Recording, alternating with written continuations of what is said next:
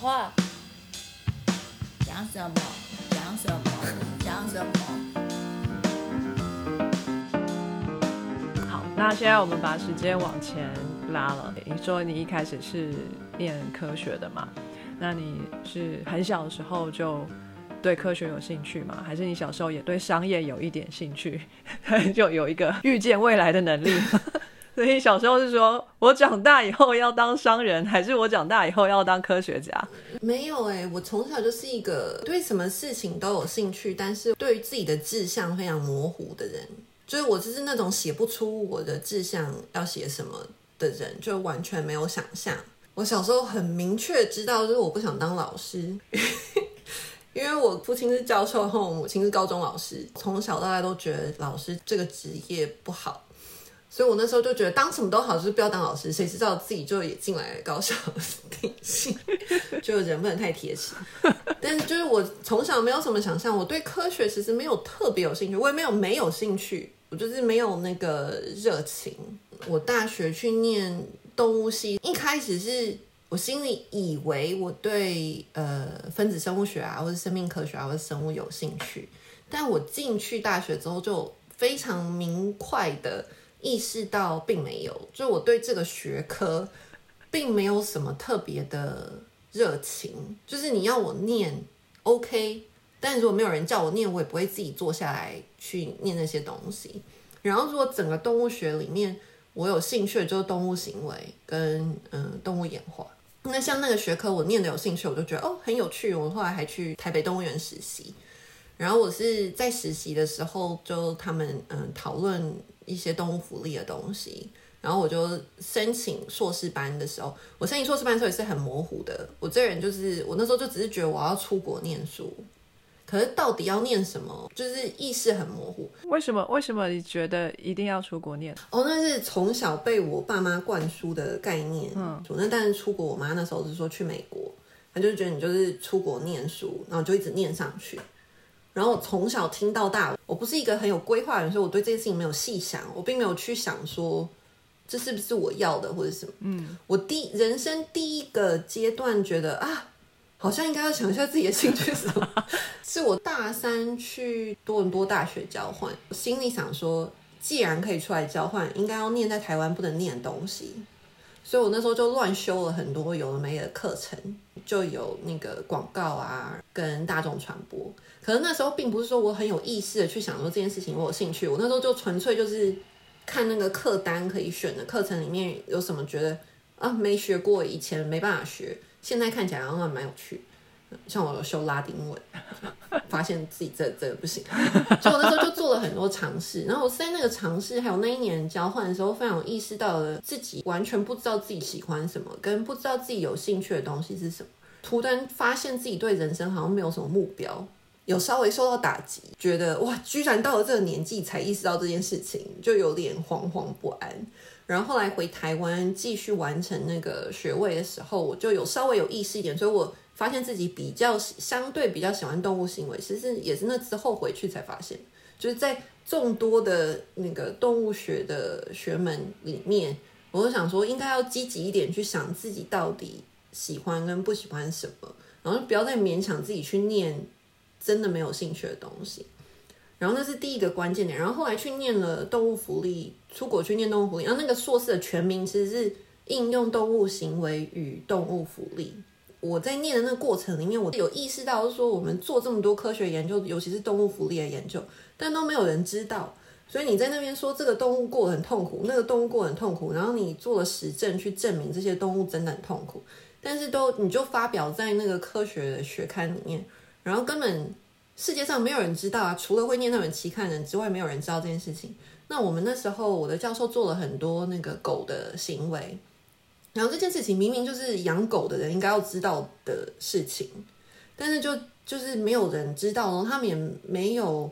规划说要怎么把这件事情告诉世界上所有养狗的人，就是关于你的发现是什么事，可以说一下吗？我自己有参与的是。大型狗收容的地方，然后就是在研究狗的群聚行为，然后他们怎么去分辨谁是领导者，谁是不行。然后他那个研究的核心是在讨论说，我们该不该群养？就你把狗收容进来的时候，是要把它们分开养，还是可以像这样放养。那个研究本身做出来的结果是放养是好的，就是他们自己会组成一个社会架构，但是因为这样就更不能让人家领养。因为他们已经形成了那个社会架构模式，然后让那些狗更难去回复到人群宠物的生活。其他还有什么收容所的环境啊，要怎么样改善，让它更多样性，所以狗就不会太无聊，然后就不会因为无聊产生暴力的行为。然后我那时候就是觉得这件事情很好，你应该要就是推广，让所有人都知道。然后我那时候就心里觉得他们就是推广做的不好。我那时候就觉得，嗯，行销才是解决这件事情的方法，你就才可以有效的。推广，所以我那是当下，我就立刻决定我要去念行销，就是我就非常急切的想要把这件事情做好。然后我那时候心里的规划，其实是我去念行销，我知道怎么做之后，我就要去动物福利组织工作。然后我就去念了行销，然后中间出现了一点点阴错阳差，因为我想要推广的是动物福利嘛，所以它是社会价值的行销啊。然后它在行销里面是一个非常专业的学门。然后那时候就是看了那间大学，就是有一群专门在做这个的教授，然后是那间学校的显学这样，所以我就才申请了那间学校，在 Glasgow。然后结果我去的那一年，这群教授集体跳槽了，到另外一间学校。本来那一群三四个教授就是在我申请的那间学校里面开了那个学程，对。然后结果在我去的那一年，他们就集体跳槽到另外一间，我其实也有申请上，但是因为他们，我决定不要去念的学校。当然就是会很失望，因为你就是冲着那群教授去的。但是我就觉得既来之则安之，然后就开始念行销。然后我当初念行销，那是我人生第二个转折点，就是我开始念行销的时候，就发现原来对一个东西有天分，念起来会这么轻松。就是相对于。科学的领域就动物学啊，即使是动物行为，就我有兴趣的东西，我也是念得很辛苦的，就是需要投注很多的心力才会看到一点点回报。可是我当时在念行销的时候，从入学第一天的感觉就是这些事情未免也太废话了吧？就是我觉得所有事情都很理所当然，就是我本来想事情的逻辑会这样觉得，会这样分析，会这样做。然后我就觉得这些事情这么理所当然，为什么需要教？就是我整个人就沉浸在这个想法里面。然后，但是跟我的同学们讨论的时候，我才发现哦，对其他人来说，那不是一些理所当然的事情，是需要学习，是需要记，然后是需要练习才会的东西。然后我是在那个时间点才意识到，哦，原来我会行销，就是原来你在做一件事情，是你一点就通。的领域的时候是多么畅快的的事情，然后是从那个时间点开始，我才发现哦，原来我可能我对行销是有天分的，就是原来所谓的天分是这个意思，那就是你不用花很多的心力，你就懂了，你就明白了，然后你很轻松的就可以想在别人前面，或者是走在别人前面。至少我在念硕士的那个时候的想法是这样。可以轻松过，谁不想要轻松过呢？然后我那时候就觉得，我那时候就觉得哇，既然发现了一个我会的东西，而且我可以不用很费力气就可以做好的东西，那我就应该要好好的把握它，就把它做好。就是因为这样，所以决定留在行销，然后决定继续做行销的东西。那当然，这样的自信到念博士的时候就深受打击，所以就认真念了两个硕士哦。对，就认真的念了两个硕士。硕士花了这样前前后后带三年吗？没有，两个硕士都是一年的时间。哦，那就还好。然后我会在 Glasgow 多留了一年，是我那时候就嗯去动物福利组织当义工，然后。然后一边找工作，然后后来就接回去前面讲的，我后来决定要去念嗯博士班，就误以为自己对行销很有天分，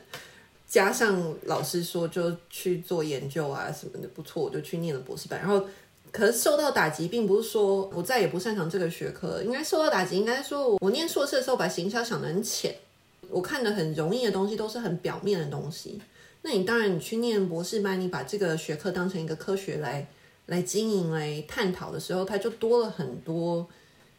心理学啊，多了很多理论的的东西。那我相对于其他人来说的受训，那是非常不扎实的嘛。因为我就我等于根本只有念了一年的行销，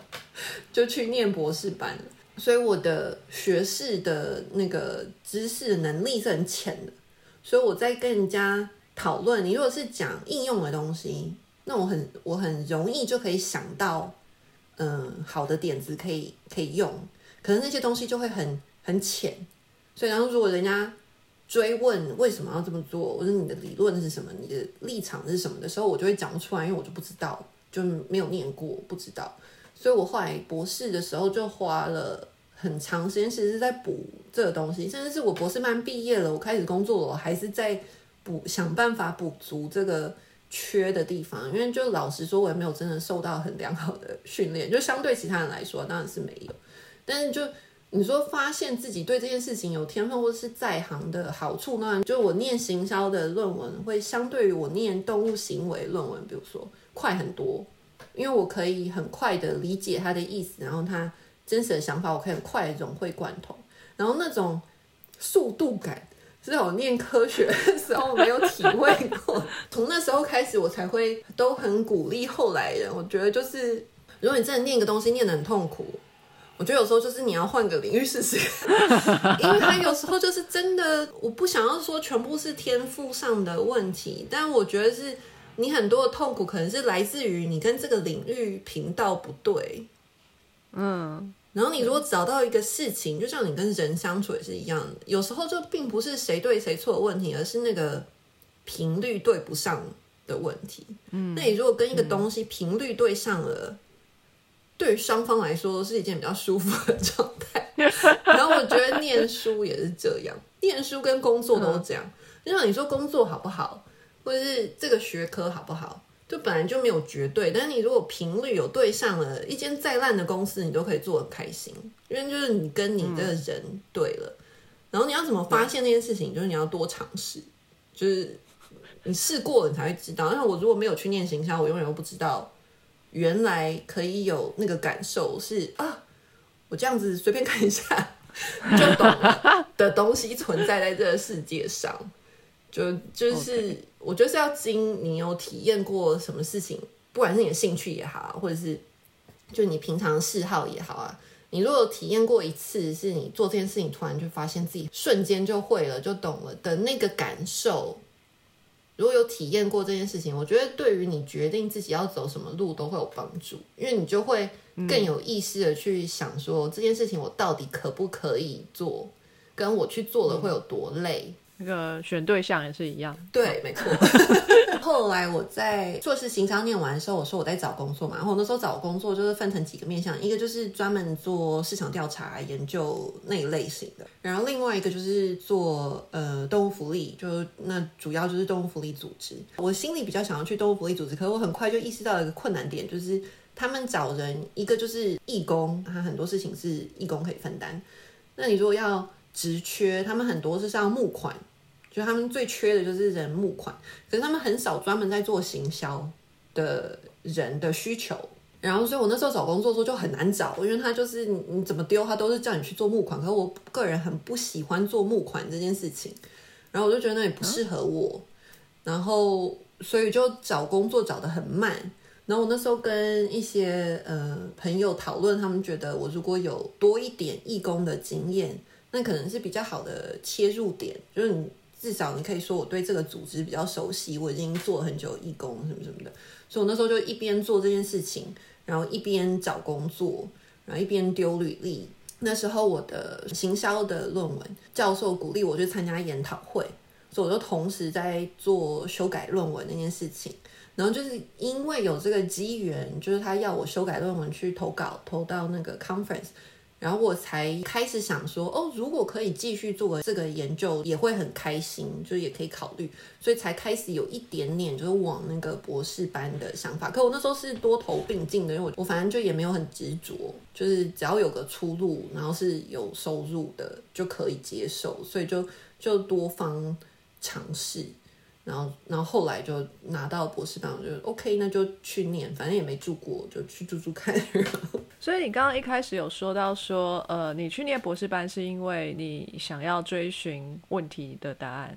什么问题呢？你这边有什么问题想问吗？对我那时候硕士论文就是写动物福利的行销。对啊，我那时候就是我做的硕士论文，就是在看说我们那个动物福利的广告会用不同的风格嘛，有的会就是弄得很血腥啊，就是跟你说动物很可怜啊什么什么的，然后有的是会用比较正向的，就是给你看可爱的动物啊。然后我那时候在讨论就是正向的还是负向的情绪。对于那个动物福利概念的推广，哪一个是比较有帮助的？就我那时候硕士论文在写这个，然后我那时候就嗯，博士的的方向就想要继续做动物福利这件事情，我就想逮到那个机会，可以一直做这件事情就很好。然后，所以我一开始博士论文的提案只是说我想要继续做动物福利，然后看怎么样可以鼓励消费者行为，因为我那时候做广告分析的时候觉得。就是大家看的广告，即使你觉得好或不好，其实你不会对于这个市场有任何的影响，因为你就继续你的生活嘛。你顶多就是比较在意或者比较不在意这件事情，但你可能那天过了就算了。除非你是真正的消费，你才会有真实的影响市场的能力。所以我那时候就是想要看消费者行为，然后我那时候挑的主题是鸡蛋。那个时候英国开始。做了 free range egg，不是香养的那个鸡蛋，就是比较好的鸡的福利。然后我那时候就是用那个为出发点，就写那个提案，说我要做消费者行为，看怎么样可以鼓励消费者。但是如果念博士的各位应该就都知道，你写的提案永远都不是你 你后来真正在做的题目。所以我那时候进去之后，一开始是抱着这个想法没有错，然后大概前半年都还是在做这件事情，就是。我做文献探讨啊什么的，都还是这个面向。中间突然那个教授跟我说，哦，有另外那个期刊，就是也是在做类似的题目，但是他们就是也是在做企业责任啊、推广啊什么什么。但是他们那时候是在做肥胖症，就 obesity，然后就是看素食或是餐饮业有没有把这件事情当成他们的责任，然后他们有没有在推广什么，就是所以他的。大概念是一样嘛，就是也是都是推广一个概念，然后看可不可以改变消费者行为。然后他那时候就问我说，要不要做那个？因为他们已经开始了。就我如果做的话，我就是参与那个计划。然后我那时候就也没有很执着，因为我就觉得都是问问题找答案，我是享受那个过程，我就没有对那个题目很很在意，所以我就换去做了 obesity 的 project。然后那个一做就做了两年。做完之后，我就想要回来做动物福利的东西，然后可是那个时候中间就是开始出现了我跟那个教授的分歧，就 是没办法合作下去。然后那个教授也不是很想管我，就是我是一个很应用路线的人。我觉得你在谈再多的理论，如果不能放到业界去使用，都是空谈。但是他是一个很理论派的人，所以我们在写。文章或者做研究的时候，就会常常出现很多冲突。我会常常忽略了理论上的讨论，而过分执着于现在这个提案到底有没有用。那我如果觉得没有用的东西，我就不想做；或者是我如果证明了没有用的，我就会想要继续去试什么东西会有用。我就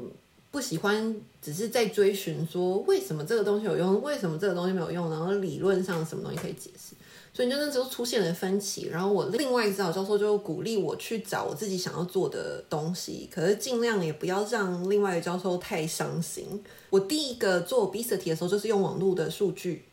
所以我那时候就决定我要继续在网络的世界里面探索。然后如果要回避另外那个教授的话，那就是完全要放弃这个主题了嘛，就是我就不能再做跟企业责任相关的东西。然后，所以我就决定专注于网络的世界，因为我对题目没有很执着，所以我那时候就觉得嗯没关系，我就做网络。另外一个是我当时非常有意识的认知到，欧洲的网络研究真的是非常落后，因为台湾一直有 BBS 啊什么，就是我们一直有社群的东西在，然后我们也很实心写部落格，所以那个网络的社群的发展是一直都在的。但是欧洲二零一零年我开始要做这个题目的时候，是没有人在做这件事情的，然后也没有什么人在写部落格，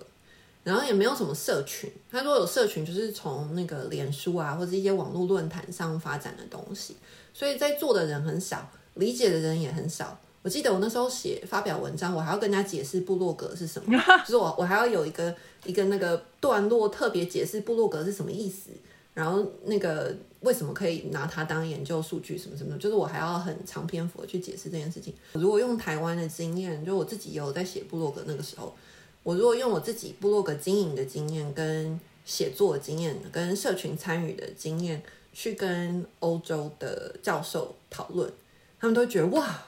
就是你真是非常洞见，就是都是在讲他们不知道的事情。可我那时候就觉得，这随便一个在台湾网络打滚的人都可以非常轻松讲出来东西。然后就是他那时候有知识上的落差，然后我那时候觉得从一个社群发展起始点开始研究还蛮有趣的，因为他就是在一个还在发展、还没有文化成型。的状态，所以你就更可以去看说它是怎么演变成我们今天看到的样子。所以我就很早开始做网络的东西，阴错阳差的就变成我后来找工作的优势。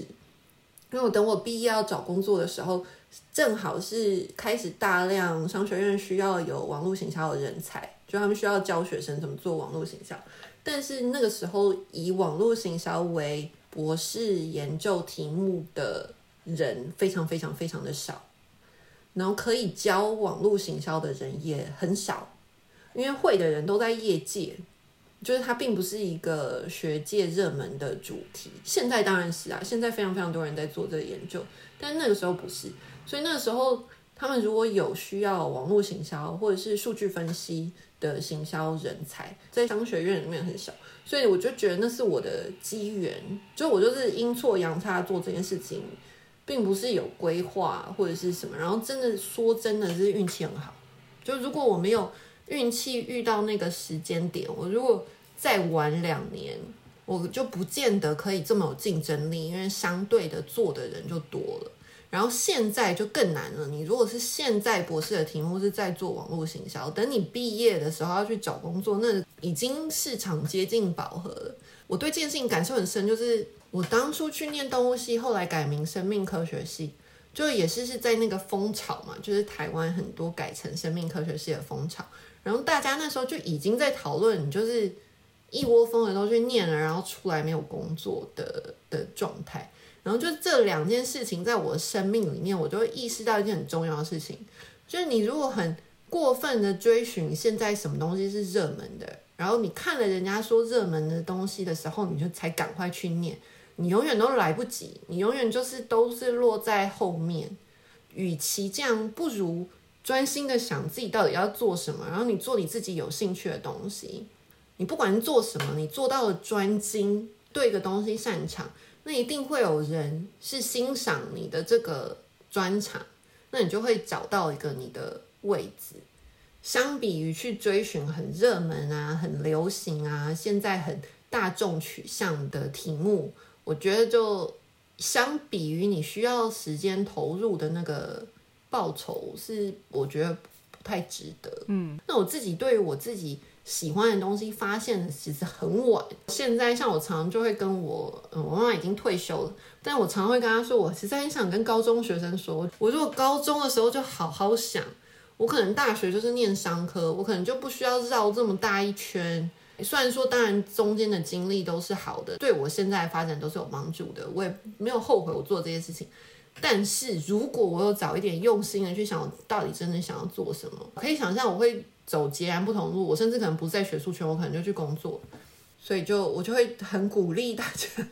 不管现在人生在什么阶段，如果你还没有想清楚，赶快停下来想一想自己到底喜欢什么，想要什么。跟什么东西的频率是对的，然后再再往那个方向去走，你就会过得比较快乐。OK，cool，很好的建议。那请问一下美格，就是你对未来的打算是什么？你现在已经是在过一个非常稳定的生活了，那你以后打算就是一直这样下去吗？还是你总有一天要绕回来做你的？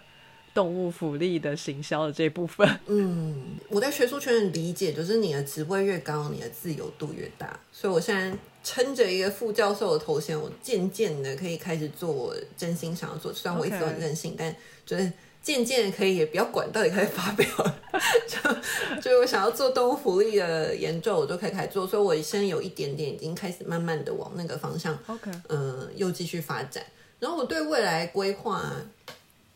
其实我真的真心是一个没有什么规划的人，我就一心就想要可以当到教授的头衔，然后我要提早退休。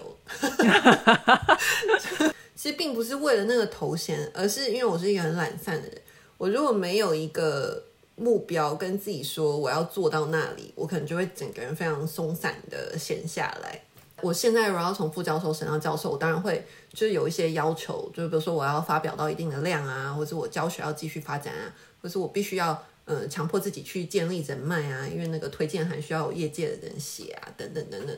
就是因为会有那个目标，所以我就可以拿那个来迫着自己往前进。